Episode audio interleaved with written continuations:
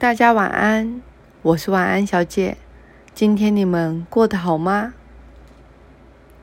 我今天想要跟你们分享的是，嗯，大约在三年前，我自己打的有点算是自传之后的出版小说内容。对，想跟你们分享，然后。一字不漏的先照原稿来跟你们说一下，那这个是其中的一个大标题：老鼠来报恩。老鼠来报恩，在很久很久以前，位于淡水山上有住一个小男孩，他的名字叫伟伟。那个年代还是台湾受日本统治的后期，所以即使家里经济状况不佳，没钱供应小孩子读书，但日本政府依然会强硬的让台湾的孩子接受日本教育。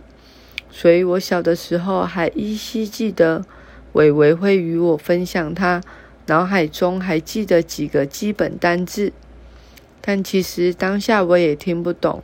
也不知道他有没有说错，管他的，那些都不重要啦。当时我只是盲目的觉得崇拜，因为那懵懵懂懂的年纪，只要说的不是我听得懂的语言，打从心里就觉得好厉害。但维维家境真的不怎么理想，所以读了几年的书，就不得不去工作了。听说差不多是国小的年纪，而你想想，你国小在干嘛呢？他国小时就去帮人家牵牛耕田了。以前那个时代，几乎家家户户都靠务农为生，而住海边的就以捕鱼过活，生活都过得很淳朴。他常常。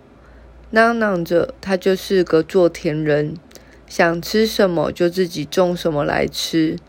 最常听到他说，他小时候只有番薯粥可以吃，哪有那么好命啊？像我们现在天天都可以大鱼大肉，饭后还有水果甜点。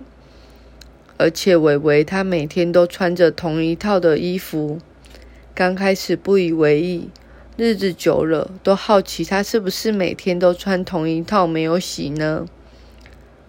跟你们说一件事，更夸张的是，他连内裤都是同一件哦。如果是我，我至少会换条内裤的颜色吧，避免细菌感染啊之类的。他也常对我说：“人不要只会吃什么都不会做。”别懒惰又肮脏，那这是暗讽他自己每天都不换衣服吗？终于有一天，我开口了，开口问他我心中的疑惑许久的问题：为什么你每天都穿同一件卫生衣？为什么卫生衣外都同样配同一件铁灰色的衬衫？那衬衫胸口？还有两个口袋。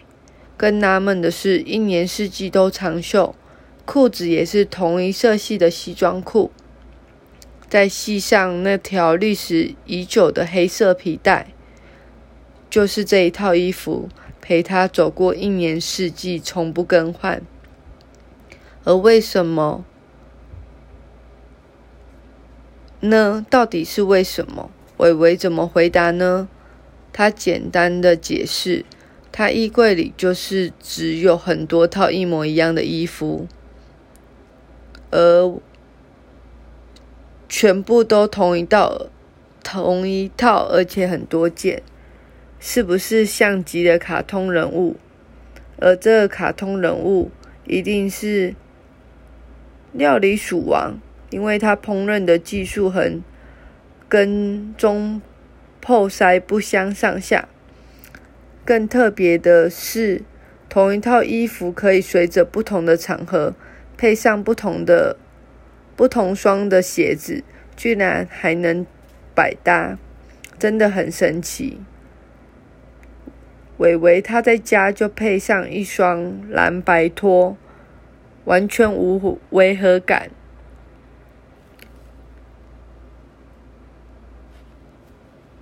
那像是他去田里，他都重新配上一双深咖啡色的雨靴，戴上斗笠，乡村风也很搭。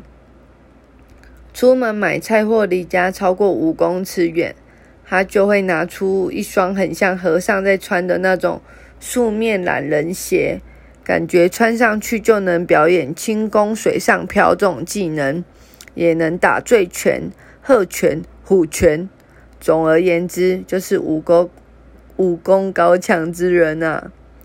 这就是就这么简单的这三双，不，还有一双我不知道算不算。